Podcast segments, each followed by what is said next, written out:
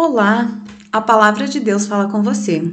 Sou Josiele Jacob Ponati Torquato, ministra candidata da Igreja Evangélica de Confissão Luterana no Brasil, junto à paróquia Castelo Forte, em Pinhais.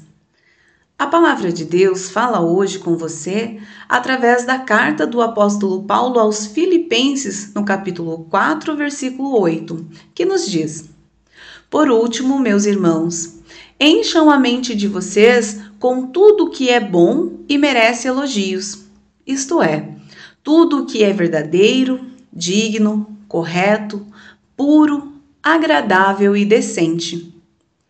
O apóstolo Paulo orienta as pessoas de Filipos a manterem sua mente em coisas boas. Em nosso dia a dia, nossa mente está ligada o tempo todo. É informação de todos os lados recebemos diversos tipos de informações que acabam interferindo nossa rotina, em nossas decisões, nos nossos valores, juízos, conceitos e preconceitos. Ao escrever para a comunidade de Filipenses, Paulo aconselha a comunidade para manter-se unida, permanecendo firmes nos ensinos e no exemplo de Jesus Cristo.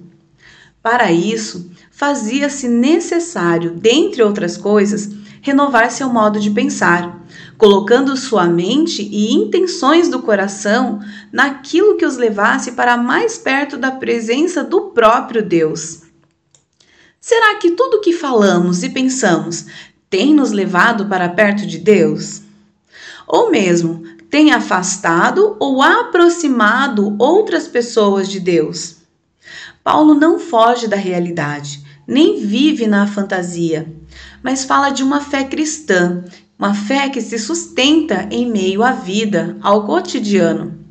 Ele anseia que o amor das pessoas de Filipenses também seja conhecido por todas as demais pessoas. Por esta razão, preencher nossa mente com coisas que remetam a Deus seria algo essencial para as nossas relações com as outras pessoas mas também com o próprio Deus.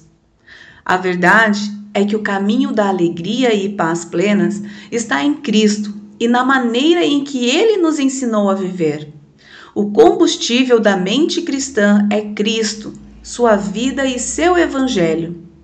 Em tempos tão difíceis que vivemos, tempos em que todo tipo de informação, verdadeiras ou falsas, chegam em nossos ouvidos e preenchem nossa mente, desejo que possamos nos deixar orientar por Deus e seu Santo Espírito, e assim permitir que de nosso coração transborde coisas boas e verdadeiras.